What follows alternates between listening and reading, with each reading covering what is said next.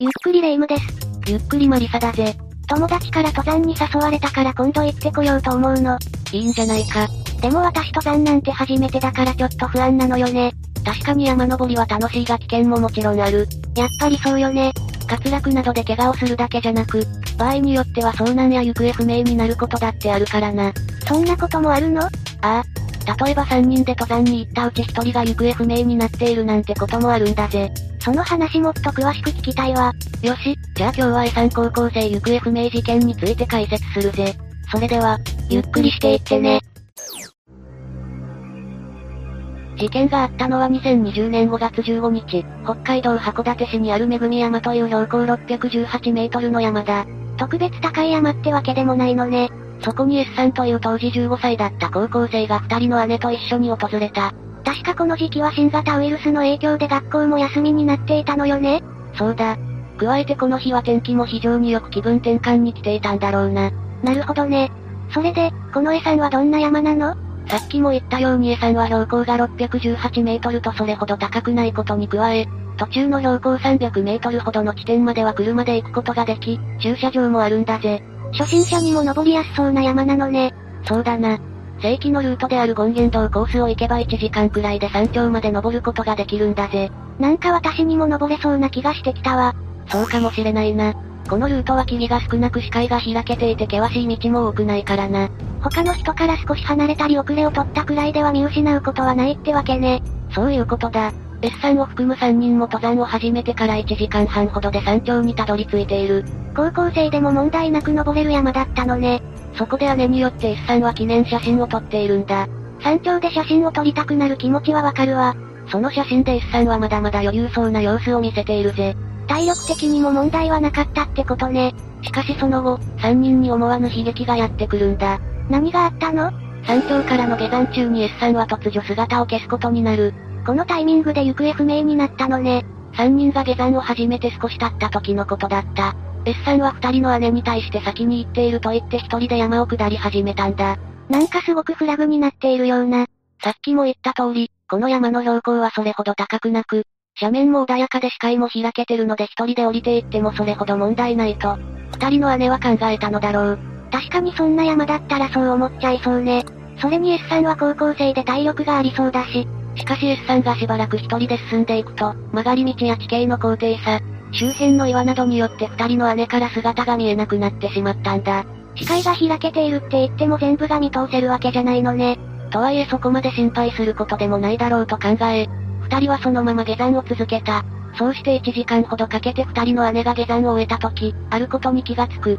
もしかして、 S さんがどこにもいなかったんだ。やっぱり、辺りを探しても見つからなかったため、近くの施設などにも確認を取ったが、それでも S さんはどこにもいないんだ。何があったのかしら S さんは下山中に遭難してしまったのかもしれないと、二人の姉は警察に通報をした。簡単な山の下山とはいえ、一人で行くのは危険だったのね。そうだな。それにこの時の S さんの格好はジャージにスニーカーというかなりの軽装だ。登山をするような格好ではないわね。っていうかスマホに連絡すればいいんじゃないの残念ながらこの時 S さんは連絡が取れるものを何も持っていなかったんだ。そうなのね。そこで警察は S さんを捜索するために山に入った。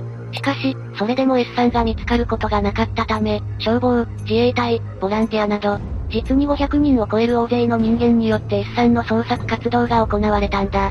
最初は簡単そうな山だと思っていたけど、大変なことになったのね。そうして捜索隊は S さんが通ったルートの他に、道を外れてしまったことも考え、広範囲にわたって捜索が進められた。こんな大事になるなんて誰も思っていなかったでしょうね。そうだろうな。しかし大掛かりな捜索にもかかわらず S さんが見つかることはなかったんだ。そんな、そこで今度は人間だけでなく、ヘリやドローンを用いての捜索も行われたんだぜ。確かに霧が少なくて見通しがいいならその手段は有効そうね。しかしそれでも S さんの発見には至っていないんだ。本当に姿を消してしまったのかしらあ警察犬とかに探してもらうのは、もちろんそれも試している。S さんが行方不明になってから1週間ほどした時、警察犬による捜索も行われているのだが、やはり S さんを見つけ出すことはできなかったんだ。もうこの山にはいないってことなのかしらこの頃にはテレビのニュースなどでもこの事件について取り上げられ、多くの人が関心を持ち始めた。確かに突然高校生が行方不明になるなんておかしな話だもんね。こうして現在でも S さんは行方不明のままになっているんだ。ねえ、ちょっと思ったんだけどもしかして S さんは自ら行方をくらましたんじゃないのどういうことだつまり家出よ家族や友達、もしくは人生のことで何か悩んでいたから、逃げ出したとか確かにそれも考えられるかもしれないが、あまり可能性は高くないだろうな。どうして ?S さんが行方不明になったというニュースは全国放送のニュースで多く流されたんだ。それにもかかわらず未だに S さんの目撃情報などは一切寄せられていないんだぜ。確かに、家出なら誰かしらが目撃して通報してそうね。それにまだ15歳の高校生だ。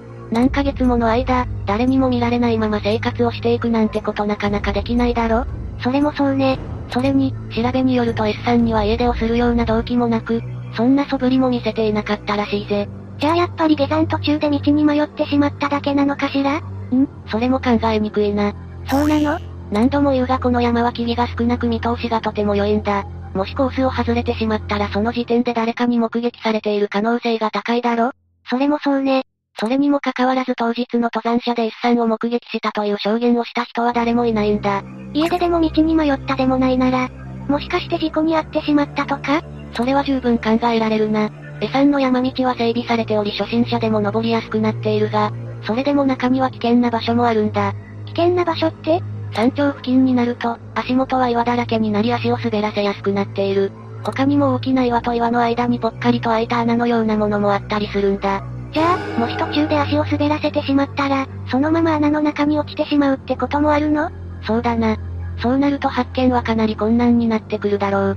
そう考えると事故の可能性は高いのかしらそれだけじゃないぜ。落石に巻き込まれたり、熊などの危険な野生動物に遭遇したという可能性も捨てきれない。登山って危険がすぐ近くにあるのね。他にも誘拐や何かしらの事件に巻き込まれたということもなくはないぜ。事件からしばらく経ったみたいだけど、まだ何もわからないのね。そうだな。正直ここまで手がかりがない状態でいなくなると、なかなか探し出すのも困難になってくるんだろう。二人のお姉さんも、まさか少し先を行く弟がこんな短時間で行方不明になるなんて、想像もできなかったでしょうね。そうだな。登山など自然を相手にするときはちょっとしたことで大事故につながるから、決して気を抜いてはいけないんだ。それはすごくわかったわ。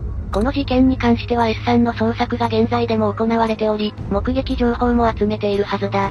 もし何か知っているような人がいればぜひ関係者や警察に知らせてほしいと思う。そうね、なんとか S さんが発見されることを望むわ。ほんのちょっとした時間の間に何の痕跡や目撃情報もなくいなくなってしまうなんて、不思議な話よね。そうだな。行方不明になった原因についてはいくつか考えられるが、結局、決め手となるような根拠がないんだ。いつどこで何が起こるかなんてわからないってことね。そうだな。特に登山のような場合は急に天候が変わったり、野生動物に遭遇するなんてこともあるから常に気を抜いてはいけないぜ。私も登山に行くときは気をつけなくちゃ。ということで今回は A さん高校生行方不明事件について紹介したぜ。世の中にはまだまだ多くの事件が起こっているんだ。もしみんなも知っているものがあったら、コメント欄で教えてくれよな。それでは、次回もゆっくりしていってね。